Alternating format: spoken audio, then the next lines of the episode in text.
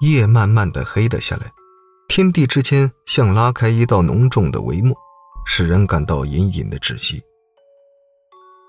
张瑶在医院食堂随便吃了点东西，就顺着通道往医院住宿楼走。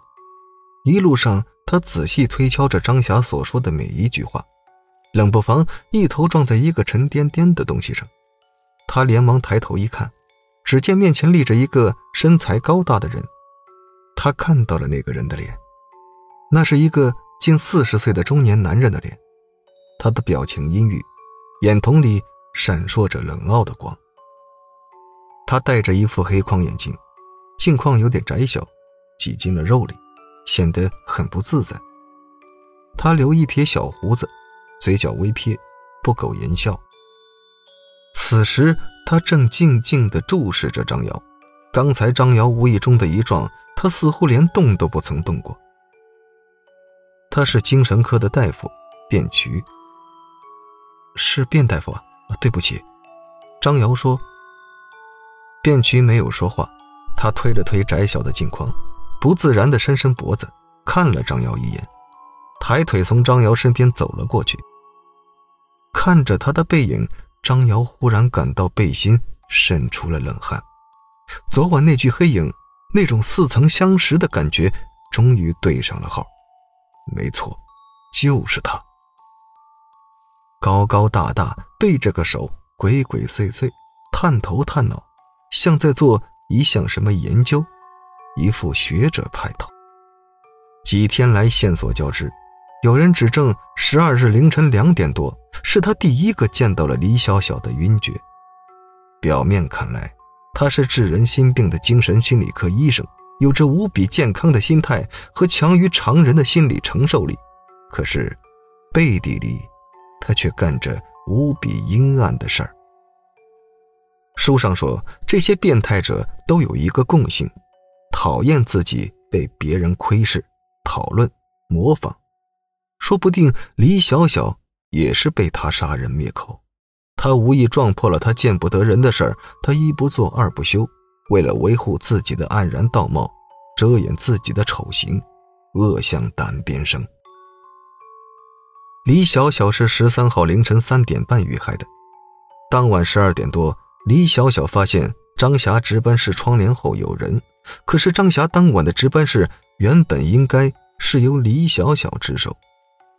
张霞不是说，那天因为他身体不适和李小小交换了吗？原来，窗帘后的陌生人要针对的人不是张霞，正是李小小。窗帘后的人影不是幻觉，是杀机。凶手难道就是心里阴暗如柴？体格健壮如山的卞渠。张瑶回头再看，他的身影早已融入沉沉的黑夜。他想马上通知黄婉平，又觉得有些草率和武断。明天应该找他当面对质。这样想着，张瑶上了住宿楼六楼。进门处，依然放着李小小那双小猫头的粉红色棉拖鞋。他径直进了李小小的卧室，一屁股坐到床上，闲着没事他拿出了那部红色手机，冲那个名叫素的电话一按拨号键，嘟的一声响，这次电话居然打通了。但随即只听嘟嘟几声，电话断了。电话那端有人，是那个人挂断了电话。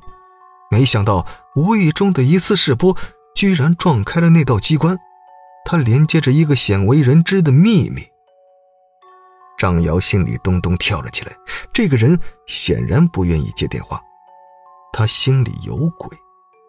他到底是谁？他马上发过去一条短信：“你是谁？”终于，对方回信了：“我是你的小小啊，张瑶，你要替我报仇。”他脑海里迅速回闪昨晚的情景，他想起了那张苍白的脸。你到底是谁？你不用装神弄鬼，告诉我，小小是怎么死的？等了好一会儿，都没见短信再发过来。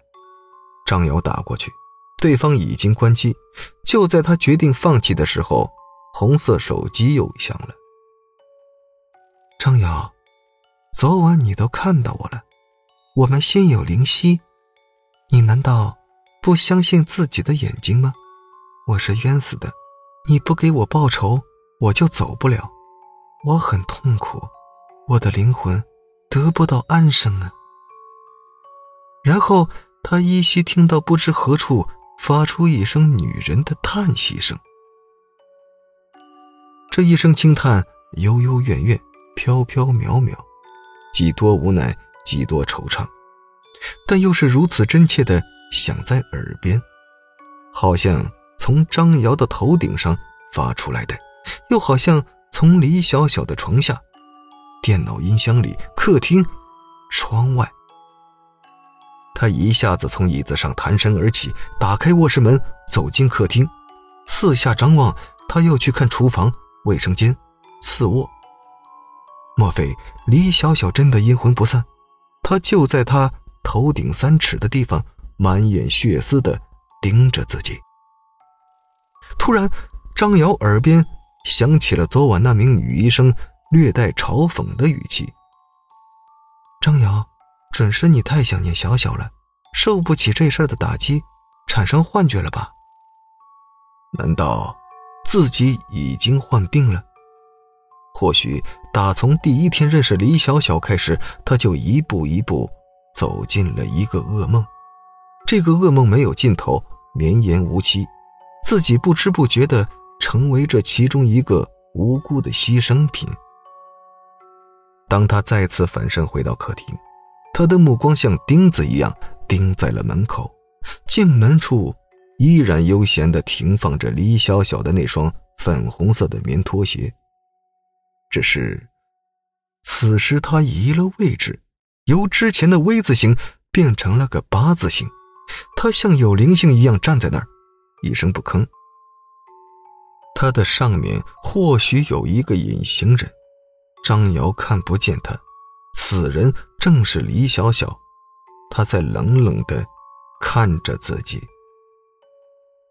张瑶吓坏了，他使劲的揉着眼睛，想把这诡异的情景与唯物的现实分开。难道是自己记错了鞋子的位置？难道是自己刚才进门时弄乱了鞋子？难道他真的阴魂不散？